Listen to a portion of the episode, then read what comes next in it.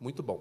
E hoje nós vamos pensar um pouquinho, é, caminhando aqui em Hebreus capítulo 13, sobre cuidar uns dos outros, sobre relacionamentos. O capítulo 13 de Hebreus é o último capítulo desta carta, que os irmãos estão estudando já desde o ano passado, uma carta riquíssima, e que nós temos dado continuidade. É uma carta que eu já estudei em outra oportunidade, e sempre ela fala muito ao nosso coração. Vimos na semana passada o fechamento do capítulo 12 e percebemos que o capítulo 12 é o ápice da carta. É onde ela destaca o nosso relacionamento com Deus como sendo Ele o nosso Pai, como sendo o Senhor aquele que nos dá tudo o que é necessário, aquele que nos guarda, aquele que nos orienta, aquele que conduz a nossa vida por meio do seu amor disciplinar. Portanto, pensar num relacionamento tão próximo, tão intenso com o Senhor, é entender o seu caráter paternal em todas as coisas que ele faz por nós. Há uma expressão que meu pai usava, que é muito comum e eu acredito que todos os pais usam, que normalmente se dá quando irmãos se desentendem, né? Quando a gente começava a disputar as coisas, quando a gente começava a brigar entre si, meu pai ralhava conosco e dizia: Vocês são irmãos. E a perspectiva seguinte do texto, não é? depois de virmos o caráter paterno do Senhor agindo sobre as nossas vidas, orientando a nossa caminhada, é agora nos mostrar a nossa perspectiva fraterna, ou seja, nós temos irmãos, nós somos irmãos, e é importante que nós tenhamos esse cuidado de entendermos o que significa termos irmãos. Não é? Então, hoje nós vamos observar um pouquinho dessas questões, nós vamos aprender e reconhecer como o Senhor espera que nós nos tratemos como irmãos. O que é que Deus requer de cada um de nós. Eu convido você a abrir a palavra do Senhor, também está aí, você vai poder acompanhar pela projeção. Ah, os primeiros seis versículos do capítulo 13 da carta aos Hebreus. Hebreus, capítulo 13, versos de 1 a 6. E o texto diz assim para nós: Seja constante o amor fraternal. Não negligencieis a hospitalidade, pois alguns, praticando-a sem o saber, acolheram a anjos. Lembrai-vos dos encarcerados, como se presos com eles, dos que sofrem maus tratos, como se com efeito vós mesmos, em pessoa, fosseis os maltratados. Digno de honra entre todos seja o matrimônio, bem como o leito sem mácula porque Deus julgará os impuros e adúlteros. Seja a vossa vida sem avareza, contentai-vos com as coisas que tendes, porque Ele tem dito: de maneira alguma te deixarei, nunca jamais te abandonarei. Assim, afirmemos confiantemente: o Senhor é o meu auxílio, não temerei, que me poderá fazer o homem. São perguntas, irmãos, bastante interessantes, são perguntas que falam profundamente ao nosso coração. É? Então, é necessário que nós reconheçamos estas coisas, que nós entendamos a importância de cada uma delas, que nós entendamos o que significa ser irmão uns dos outros. Aqui nessa primeira parte do capítulo 13, o autor vai chamar a nossa atenção para os nossos relacionamentos.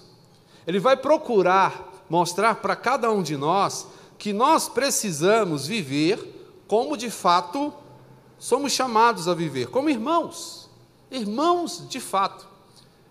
É interessante que todos nós temos esse hábito, desde que entramos na igreja, desde que reconhecemos o chamado de Cristo, nós aprendemos que crente se trata como irmão.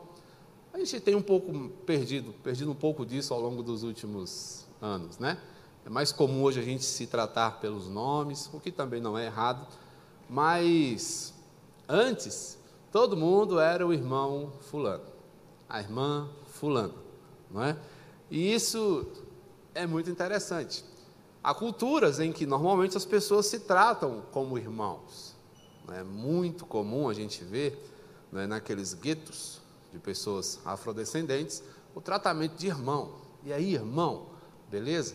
E é algo que é muito gracioso, eu acho muito legal. Quando a gente entende, quando a gente reconhece né, o significado do termo. Por que somos irmãos? Por que você me chama de irmão? Por que eu te chamo de irmão? Por que nos tratamos como irmãos?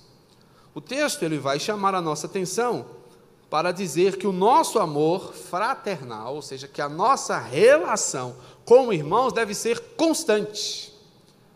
Não deve haver momentos em que isso seja interrompido.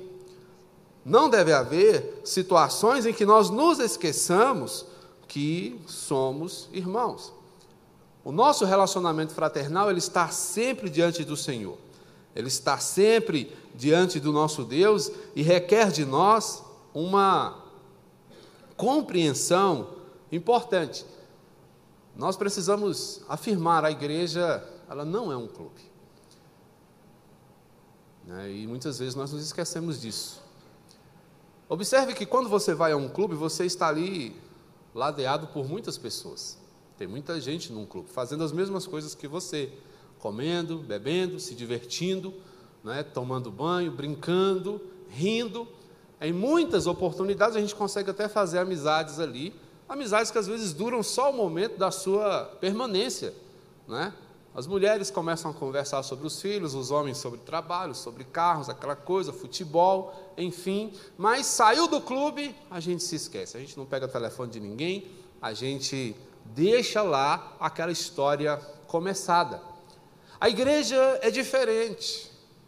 Não obstante, muitas vezes, a tentação de a igreja viver como um clube seja grande, nós somos diferentes porque nós levamos um pouco da história uns dos outros aonde quer que nós formos. Porque somos igreja, temos muita coisa em comum, servimos ao mesmo Senhor, estamos no mesmo caminho, estamos indo para a mesma pátria celestial, estamos envolvidos na mesma missão, logo, nós estamos juntos em todas as coisas. Portanto, é importante que nós saibamos como fazer essas coisas, porque não somos um clube. A nossa história prossegue, a nossa história segue. E o que a gente precisa entender, irmãos, isso aqui é forte, porque a nossa irmandade permanece, prevalece, quer gostemos ou não. É possível que exista na igreja pessoas que não sejam tão próximas umas das outras. Irmãos que tenham resistências, mas isso não diminui a sua condição de irmão. Isso não tira essa realidade, porque somos filhos do mesmo Pai. Vimos na aula passada a perspectiva de como o Senhor trata seus filhos disciplinarmente.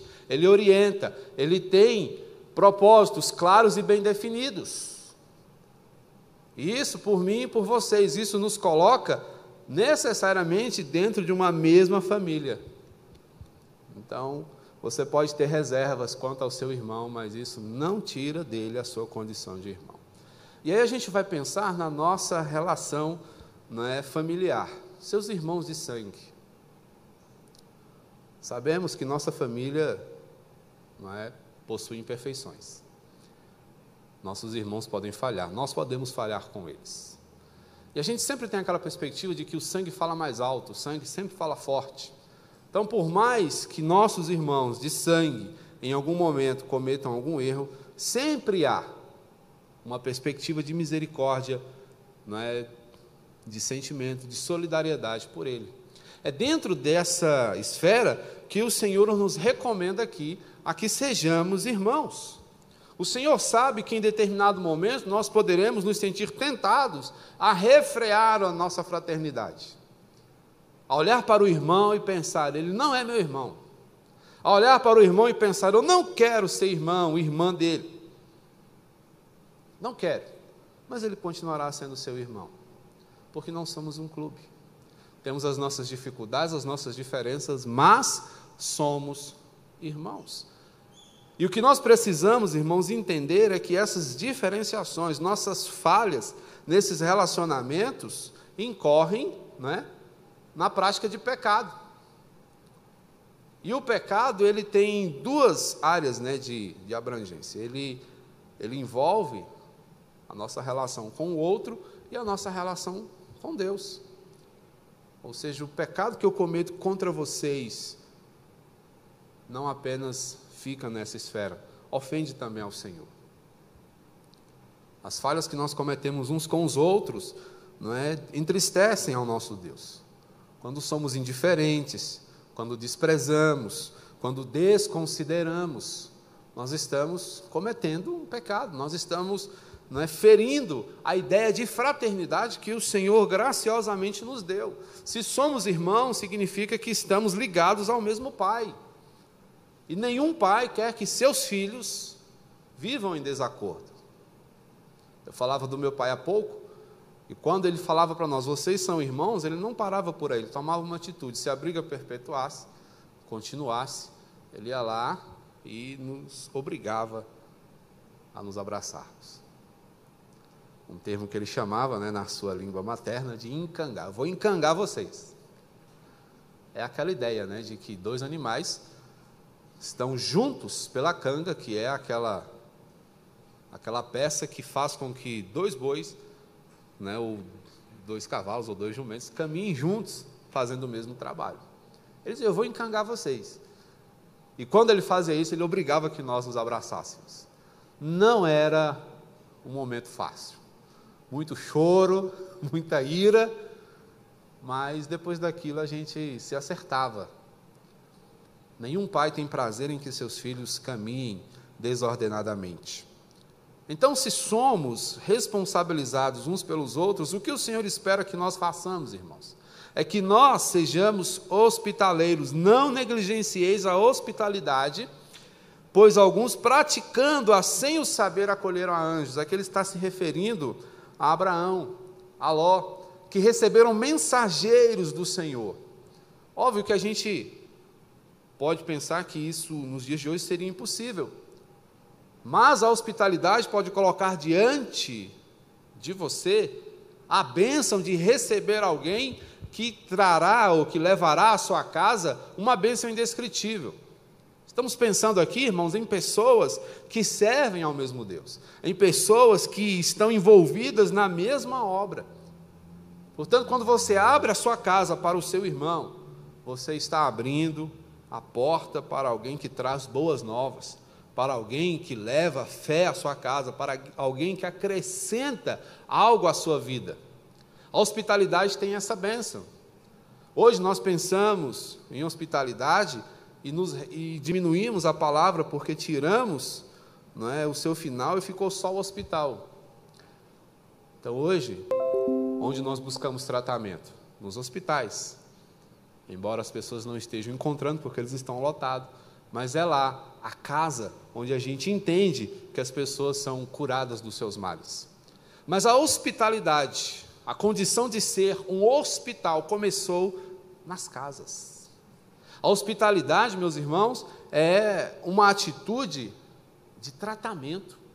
Ser hospitaleiro é você abrir a sua casa para receber alguém que de repente precise ser ouvida, ser, receber alguém que precise ouvir seus conselhos, ou receber alguém que vá levar até você bons conselhos. Portanto, o Senhor nos encoraja a sermos hospitaleiros para que entendamos a importância disso. Porque a fraternidade ela tem essa perspectiva, né? Acolhedora. A fraternidade, ela tem como símbolo os braços abertos, a disposição de acolher, a disposição de oferecer tratamento para o coração. Sendo assim, o lar, meus irmãos, é a pensão do povo de Deus. Na antiguidade, era difícil, eram poucos os serviços hoteleiros. As pensões que existiam eram poucas, estavam sempre cheias, e normalmente eram caras. Então era comum que as pessoas abrissem as suas casas para acolher os viajantes. É daí que surge a ideia de hospitalidade, de fazer com que as pessoas pudessem ter um lugar onde elas tivessem condições de matar a fome, matar a sede, tomar um banho. Lembra do ensino de Jesus? É? No momento em que ele lava os pés dos discípulos, era uma prática em toda a casa ter uma bacia e uma toalha pronta para receber quem chegasse de viagem, com os pés empoeirados, com os pés sujos, marcados pelo trajeto. Né? Portanto, é algo gracioso você abrir a sua casa para alguém, para um irmão que está passando, que está desenvolvendo a missão, para que está alguém que está fazendo a vontade do Senhor. Um irmão seu, que de repente você o convida para um momento de congraçamento, para um momento de comunhão, para dividir as dádivas do Senhor com você, ou mesmo para gozar da sua boa companhia, para ouvir os seus bons conselhos, para que vocês juntos desenvolvam boas conversas, educativas conversas, instrutivas conversas, edificantes conversas. É para isso que o Senhor nos deu a comunhão, porque o lar é um lugar de fortalecimento, não apenas para a família, mas para todo aquele que se agregue à família. Eu mesmo tenho na minha história a marca do fortalecimento de muitas famílias que abriram seus braços e as portas da sua casa para mim e me ensinaram grandes coisas, me mostraram verdades que eu não conhecia. E do outro lado, um coração hospitaleiro ele pode ser surpreendido, né?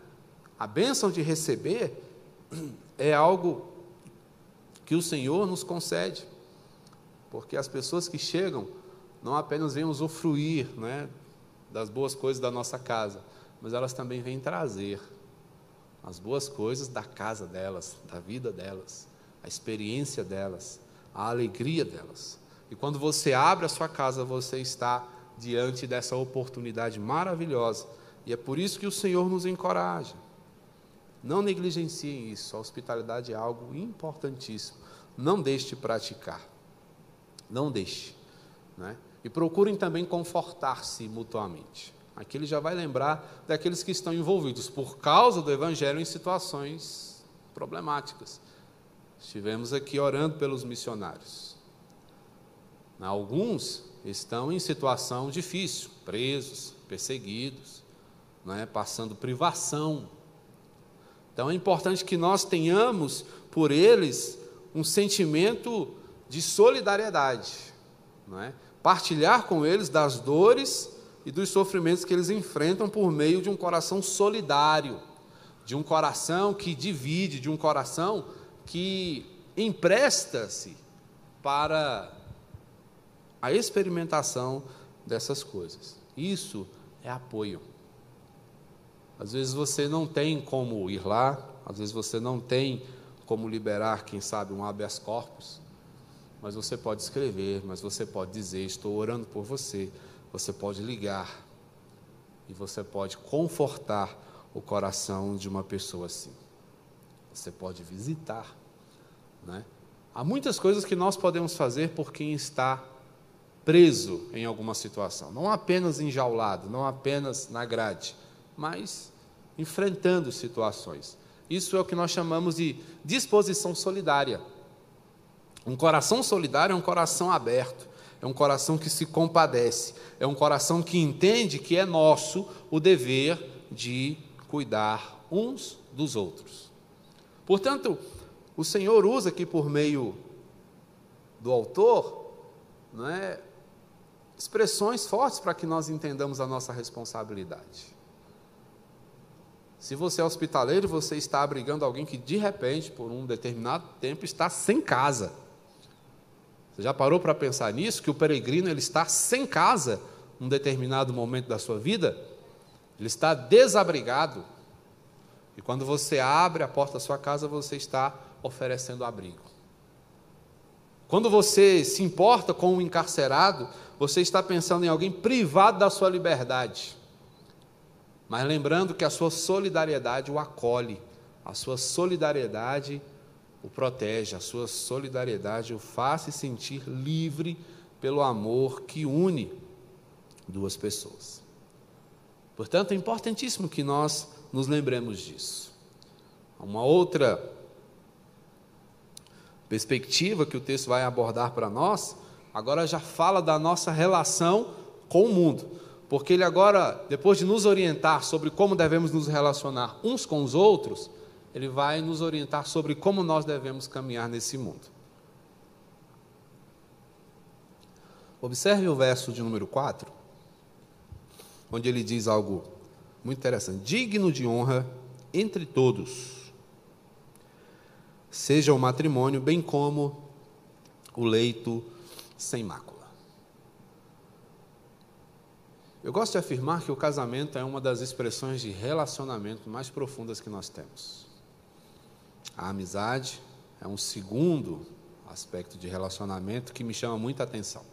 Mas o casamento, ele condensa tudo: a amizade, ele condensa intimidade, ele condensa prazer e uma série de outras coisas. Mas é necessário que o casamento seja tratado da forma correta. Como assim? O Senhor pede aqui, por meio do autor, que nós tratemos o casamento com dignidade. O que nos faz pensar o que estava acontecendo com o casamento naqueles dias? O que estava acontecendo? O que as pessoas estavam pensando sobre o matrimônio naqueles dias? E a gente vai perceber que o pensamento corrente sobre o matrimônio não era muito diferente do que temos hoje uma instituição fracassada, algo não é, que é envolvido em problemas. Há uma definição pífia, vergonhosa sobre o casamento que diz: o casamento é um namoro cercado de boletos. É? Para muitos é apenas isso. E muitos cristãos entram nessa onda, muitos cristãos estão ridicularizando o casamento. Como dissemos a vocês, não é? a preocupação do autor de Hebreus em fazer com que aqueles irmãos que estavam pensando em abandonar a fé e voltar para o judaísmo, levá-los a entender que servir a Cristo é o melhor. E para isso ele vai abordar alguns temas que são muito interessantes, porque eram temas da vida cotidiana que estavam sendo tratados sem a devida compreensão bíblica. E o casamento estava sofrendo uma dessas, um desses ataques. Portanto, o que nós precisamos observar nesse primeiro aspecto aqui é que caminhamos num mundo onde o risco de infecção é muito grande. Né? Enquanto eu alinhavava essas coisas, eu fiquei assim pensando como isso é atual. Né? Vivemos num mundo hoje sob risco de infecção. Estamos o tempo todo né, é, voltando as nossas atenções para os meios de nos protegermos. Que, que nós podemos tomar que aumente a nossa imunidade? O que nós podemos fazer para barrar o vírus? O que nós podemos fazer para não nos contaminarmos? São as preocupações mais correntes em nossos pensamentos hoje em dia. Mas o mundo sempre foi um lugar contaminante. O mundo sempre foi um lugar que nos oferece riscos. Sempre foi. Não é uma novidade dos nossos dias. Depois da pandemia, ele continuará a ser um lugar não é infeccioso, sempre será. Então, o que nós precisamos observar é o seguinte: qualquer coisa que prejudique o nosso testemunho não é, precisa ser rejeitada por nós. Portanto, o conselho da palavra do Senhor aqui em Hebreus é que nós andemos com cuidado e prestarmos atenção a qualquer coisa que prejudique não é, a nossa maneira cristã de ser. E para essa perspectiva, ele vai nos orientar dois cuidados específicos. O primeiro deles é com o casamento, o outro é com o dinheiro. Mas a gente vai falar sobre o dinheiro daqui a pouco. Mas no momento, o casamento está em evidência. Cuide do casamento. Não apenas do seu casamento, mas da ideia que envolve estar casado. Porque naqueles dias o casamento estava sofrendo grandes ataques. Era muito comum o adultério, pessoas casadas né, se envolverem com outras pessoas. Né? Pessoas se enveredarem pela fornicação, que é o sexo sem compromisso. Não é? E também os, os desacertos que nós já vemos hoje em dia, como a homossexualidade e tantas outras coisas. Já existia naquele tempo, dois mil anos atrás. Então, estamos diante de problemas hoje que não são novos, que estavam já aviltando a comunidade cristã daqueles dias. E qual é a orientação?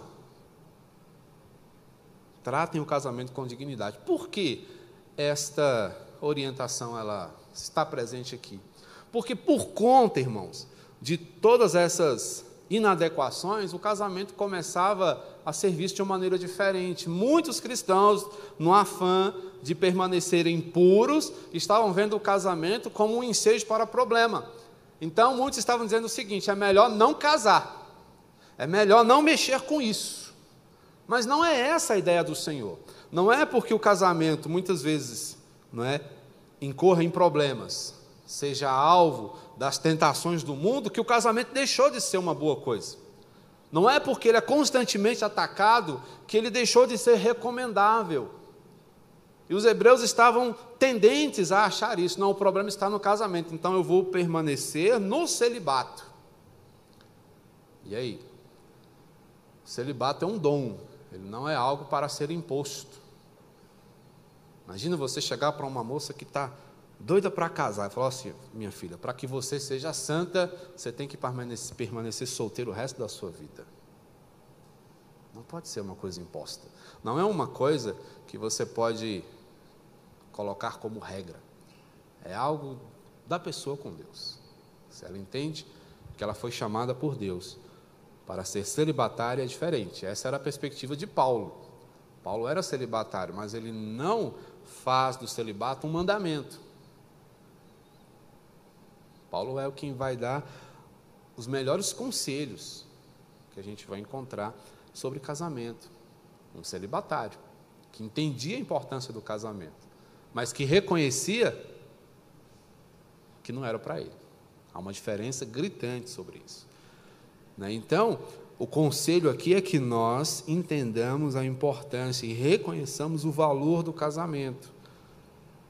E não que nós o desmereçamos por causa da maneira como o mundo o trata. Né? É comum que hoje, quando as pessoas falem se casar, ela receba palavras de desencorajamento. Para que você vai mexer com isso? Vai viver sua vida, vai namorar à vontade. Né? Ou seja, torne-se objeto de quem você quiser.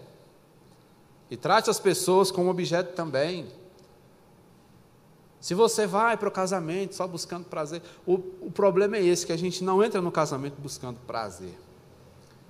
E aí esse era um outro problema, porque diante disso, não é, eles estavam adotando uma postura asceta, ou seja, rejeitando qualquer forma de prazer e tendo qualquer forma de prazer como sendo pecaminoso. E é daí que surge a ideia de que sexo não é, é pecado. Sexo não é pecado desde que você usufrua as suas delícias na esfera do casamento. Sexo, obviamente, não é diversão, não é brincadeira, não é para você não é, se desestressar, que é como as pessoas têm lidado com o sexo hoje. Né, ele tem virado um produto. Aí sim, mas ele foi desenvolvido, criado, idealizado por Deus para que seja vivenciado na esfera do matrimônio. E dentro dessa esfera ele é uma bênção, uma maravilha. Só Deus poderia realmente pensar em algo tão gracioso. Então nós temos aqui, irmãos, um problema muito sério de compreensão por parte daqueles irmãos que estavam abraçando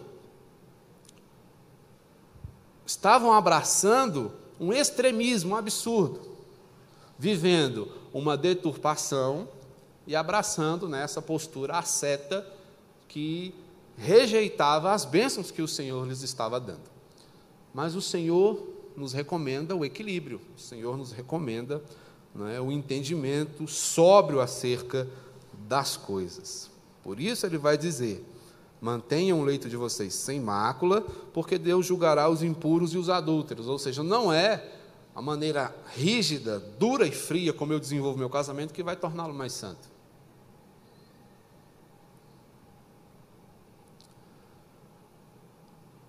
Eu me lembro da história de um casal crente, de uma igreja muito tradicional e rígida, que não permitia que na intimidade os casais se despissem. Era a orientação. E uma noite muito quente, a irmã falou: a gente podia tirar né, a roupa. O marido falou: o inferno é mais quente, minha filha. Siga firme. É engraçado, mas é triste. Só para a gente poder entender, irmãos, como, é, quando impedidos do gozo da liberdade dada por, pelo Senhor, nós sofremos desnecessariamente. Desnecessariamente. Porque o Senhor nos deu condições para desenvolvermos intimidade de forma agradável a Ele e a nós. Basta que nos orientemos pela Sua palavra. Não precisamos de invencionices, não precisamos reinventar a roda, basta que sejamos obedientes. Essa severidade é desnecessária. Vi uma, uma expressão de um pastor assembleano ultimamente, ele está bem famoso aí nas redes sociais. Não vou citar o nome dele aqui para não. Mas ele falou assim: Olha, eu fui durante a minha vida inteira, eu fui encanador. E uma coisa que eu aprendi: torneira apertada demais tem vazamento. Ele é um pastor paraibano. Como é que é? Torneira apertada demais tem vazamento. Quando você vê a torneira muito apertada é porque ela já está estragando, ela não segura mais. Então tem que apertar. E quando você vê o sujeito santo demais, quando você vê o sujeito inventando moda demais para parecer santo, pode olhar que tem vazamento. E eu falei, ele não está errado. Quando a gente começa a inventar muita coisa para parecer muito espiritual, algo não está no caminho certo. Algo não está de acordo com a palavra do Senhor. Basta que façamos aquilo que o Senhor nos recomenda. O nosso desafio, meus irmãos, é manter a nossa pureza na vida e confiar que o Senhor fará o seu juízo. É fazer aquilo que o Senhor espera que nós façamos. Então eu não posso tirar a minha liberdade, eu não posso abrir mão daquilo que o Senhor me dá, porque de uma maneira generalizada as pessoas estão fazendo errado. Não é porque alguém entende errado o que significa estar casado que eu abrirei mão do meu casamento, que eu deixarei de aconselhar os jovens a se casarem, que eu deixarei de incentivá-los a formarem famílias, a terem filhos. Aliás, esse é um outro ponto em que nós somos muito covardes. Dizemos, não tenhamos filhos, o mundo está difícil, o mundo continuará difícil. Se os cristãos que conhecem a verdade, que conhecem o amor do Senhor, deixarem de influenciar o nosso tempo por meio de seus filhos, santos e orientados no caminho da verdade. Eles são missionários. Eles são as pessoas que vão levar o nosso legado até que Cristo volte. Não é para comparar, mas é só um dado. Os muçulmanos estão fazendo exatamente o contrário, estão enchendo o mundo de muçulmanozinhos. Porque eles entendem que eles serão os dispenseiros das ideias, das propostas e daquilo que eles acreditam. E os cristãos o que, que estão fazendo? Nada. Estão se distraindo com o mundo, estão vivendo como se o mundo fosse o último lugar para estar. E não é. Estamos aqui de passagem. Você está aqui temporariamente. Você tem que lembrar para onde você está indo.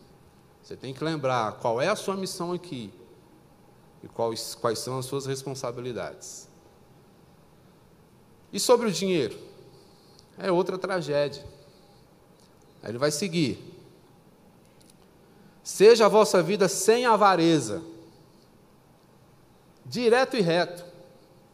Parem de ser avarentos, ou seja, deixem de querer acumular riqueza, deixem de querer ter como eterno aquilo que é transitório. Qual é a perspectiva que nós devemos adotar com o dinheiro? Administração. Administre os recursos. Use aquilo que o Senhor te deu, mas não ame aquilo que o Senhor te deu para ser usado. Use e abençoe a vida de outras pessoas por meio desse uso. Estivemos pensando na quarta-feira sobre ansiedade material, que é a perspectiva de Mateus capítulo 6, que nós vamos continuar na próxima quarta, te convido a não perder. Jesus vai falar ali que a ansiedade material ela é absurdamente passível de problemas. Porque quando você coloca seu coração, quando você deposita as suas esperanças naquilo que é vão, você está fazendo, você está colocando em risco a sua própria existência. Você está colocando em risco a sua caminhada nessa terra, porque você está acreditando valor a algo que não possui valor. Pelo menos não eterno. É um valor transitório, é um valor temporário. E Jesus nos afirma ali quão passível de corrosão é o dinheiro. E eu, quando eu falo dinheiro, não estou falando apenas da moeda, mas estou falando de tudo aquilo que é reconhecido hoje como a nossa riqueza, nossas posses, nossos bens. O melhor carro que você comprar amanhã ou daqui a um tempo valerá menos ou nada. Não é? Você acompanhar a tecnologia hoje é algo absurdo. Você compra um celular, puxa vida, comprei um celular top. Aí amanhã já lançam um que faz 20 coisas a mais que o seu. Estou sendo modesto aqui, né? Outro dia eu fui olhar, tentando limpar meu celular. O aplicativo que gerencia isso diz que ele tem 360 e poucos aplicativos. Eu falei, quem baixou isso tudo aqui? É muita coisa. Mas quando você vê o lançamento, você não vai olhar para os 300 e tantos aplicativos que fazem infinitas coisas por você. Você vai olhar por aquilo que você não tem. Puxa, eu preciso daquele, porque o meu está obsoleto diante daquele. E é assim com o carro, com a moda, com a casa, tudo. Você rala para construir uma casa moderna. Quando você termina de construir, 20 anos depois, surge uma nova tendência arquitetônica e sua casa já vira um barraco perto da nova tendência. E aí você precisa atualizar e você vai quebrar tudo de novo. Então, o que que isso nos leva a, a entender? Que uma vida sem satisfação é uma vida infeliz. É uma vida, me permita uma expressão, desgraçada. Porque é desprovida da bênção que a graça do Senhor traz sobre as nossas vidas. Não nos deixa perceber o quanto nós já somos ricos, não nos deixa perceber o quanto nós já somos abençoados. A ansiedade material, conforme Jesus, faz por nós o seguinte: tira-nos da perspectiva do usufruto para vivermos a ansiedade de talvez nunca ter aquilo que nós buscamos. Então, curta, esse é o meu conselho para você. Curta o que você tem. Curta. Aproveite. Goze a sua vida. Nós vamos começar uma série de estudos em Eclesiastes. E nós vamos entender que a vida debaixo desse sol, ela é efêmera demais para você ficar preocupado o tempo todo.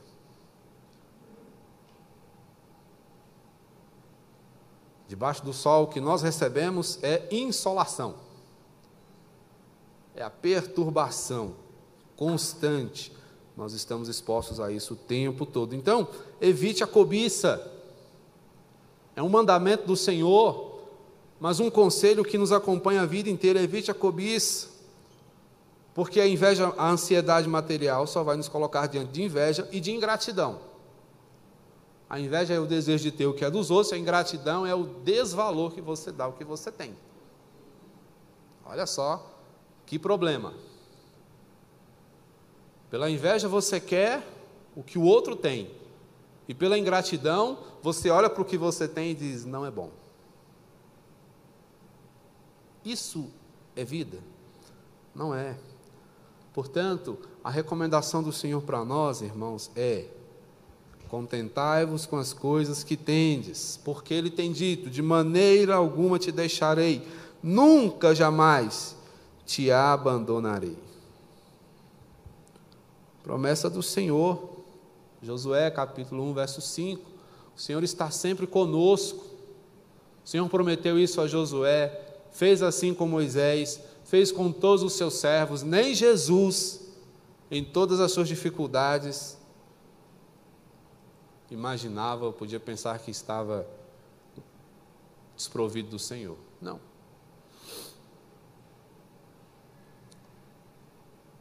Portanto, é importante que nós nos lembremos disso. Então, use o que você tem com alegria e com a certeza de que Deus está te ajudando. Use com satisfação.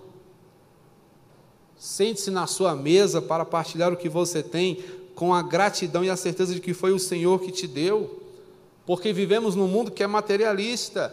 Nesse mundo o que importa são as quantidades, a sofisticação, quão moderno é, quão bonito é. Mas eu sei que alguns aqui lembram-se muito desse ditado. O pouco com Deus é muito. Era uma expressão que minha mãe usava quando a gente achava pequeno o pedaço que ela dava para a gente de alguma coisa muito boa que normalmente não tinha lá em casa com frequência. Ela dizia: O pouco com Deus é muito. Eu ficava pensando. Ela deve estar dizendo para eu comer devagar. Né? E eu dava meu jeito. Mas, de fato, o que nós precisamos realmente, nós já temos, que é a presença do Senhor. Porque sem essa compreensão nós vamos viver com medo. Que medo é? O medo de não ter ou o medo de perder o que já conseguimos. Como isso é tendente? Deus te abençoa, você consegue um salário melhor. Aí você começa a viver angustiado. Agora eu não posso perder esse salário, não posso perder esse status, não posso deixar de morar aqui, não posso deixar de fazer as coisas que eu faço. O que, que eu faço agora para poder manter meu status? Aí você fica louco, você trabalha mais, você se desgasta mais, quando você menos espera, você está doente, você está, opa, você está sem forças, você está desgastado, porque você estava pensando em manter aquilo que você tinha, esquecendo-se você que foi o Senhor que te deu. Essa é a angústia da juventude. Eu posso dizer isso porque eu estou saindo da juventude, eu ainda estou lá. Estou saindo da juventude. Durante toda a minha vida eu vivia as voltas com isso. As nossas conversas entre o nosso grupo de jovens era isso. O que a gente pode fazer para ser, para ter, para alcançar, para conquistar? E o tempo foi passando, a gente foi vivendo e Deus foi dando, Deus foi dando, Deus foi fazendo. Nenhum de nós ficou milionário, mas ninguém morreu de fome. Ninguém precisou passar a noite na rua, ninguém. Deus cuidou de todos nós. Deus fez tudo por nós. Por que, que agora ficaremos pensando? O que, que eu posso fazer? O que, que eu posso. Não. E é uma tentação que nos acompanha dia após dia. Mas essa, segundo Jesus, é uma preocupação pagã. Quem não tem Deus é que fica preocupado com isso. Quem não sabe como o Senhor cuida dos seus é que fica se arrebentando, perdendo noites de sono para poder manter as coisas que tem ou alcançar as que não tem. O grande prejuízo disso é que você perde a maior bênção que você já recebeu, que é a sua vida. Você não vê a sua juventude passar. Você não curte a juventude, a beleza da sua esposa. Você não vê a vitalidade dos seus filhos crescendo. Quando você menos espera, você vai se deparar com um adulto dentro da sua casa. Você vai pensar: quem é esse aí? Seu filho, sua filha. Porque a gente se desgasta tentando alcançar o que está lá, deixando de viver o que está cá, o que está aqui. Então, o cuidado de Deus, irmãos, é administrado nas nossas vidas em doses homeopáticas. Ó, é um pouquinho aqui, um pouquinho aqui, um pouquinho aqui. A gente tem pressa, mas Deus não tem. Eu me lembro dos contrastes que eu vivia né, na minha caminhada com o meu pai. Eu tenho muitos exemplos de vida da minha convivência com o meu pai. Eu era agoniado. Meu pai dizia: Vamos ali. Eu já entrava no carro e dava partida. Ele olhava para mim e ficava assim: você vai sozinho? Espera aí. Nessa época ele fumava e ele fumava um cigarro feito de fumo, papel separado. Aí ele ficava olhando para mim, pegava o papel, botava, ia preparar o cigarro dele. Era um cigarro tão bem elaborado que eu ficava olhando, eu desligava o carro. Aí ele preparava, ajeitava, apertava, acendia, apagava, ele acendia de novo. Depois que ele dava umas duas baforadas, ele dizia: Agora vamos. Isso já tinha se passado, ó, muito tempo. Tempos depois eu fui entender a lição do cigarro do meu pai, de me fazer paciente, de me fazer entender que os, as coisas não acontecem no meu tempo, mas no tempo que Deus planeja para mim. São coisas que, irmãos, nós precisamos reconhecer na nossa vida. O cuidado do Senhor conosco é uma realidade. Nós vivemos muitas vezes como se Deus não fizesse parte da nossa vida, como se Ele não estivesse ligando para nós, mas Ele está presente o tempo todo, cuidando, dando manutenção, sustentando, provendo a sua casa. É um cuidado real que acontece todos os dias. Todos os dias o Senhor está nos dando porções homeopáticas, mas generosas do seu amor, do seu cuidado, da sua graça sobre nós. Enquanto nós vivemos nesses tempos de contaminação, falávamos dos cuidados. Qual é o cuidado que você tem que usar para a sua alma? Qual é o antisséptico do seu coração? É a palavra de Deus. O que, que vai te manter livre de contaminações num mundo contagioso? É a palavra do Senhor. Portanto, ouça o pensamento secular, mas o critique. Pergunte quais são as suas bases. Coloque-o em confronto direto com a palavra, com o pensamento do Senhor. Submeta esse pensamento ao pensamento de Deus, para que você entenda suas ideologias, as filosofias que estão diante de você, as estruturas de pensamento, que muitas vezes nós compramos sem perguntar se funciona. E normalmente não funciona. E a gente adere, a gente absorve, a gente leva para a nossa vida sem questionar. Não, questione, pergunte. Verso 6: afirmemos confiantemente Nesse quesito, irmãos, não precisa timidez. O Senhor é o meu auxílio, não temerei. Quem me poderá fazer o homem? É o salmista que faz essa pergunta. Se Deus é comigo, se Deus está do meu lado, se Deus é o meu amigo, é o meu companheiro, é o meu pai, o que, que o homem pode me fazer? É? O maior prejuízo que o homem pode fazer é terminar a sua vida, só mas ele não pode fazer nada, um mínimo risco na sua alma. Portanto, pense espiritualmente e sejam, meus irmãos, os melhores amigos. Sejam irmãos em tudo. Seja irmão um do outro. Cuide um do outro. Ame o outro. Formem as melhores famílias. Famílias felizes e acolhedoras.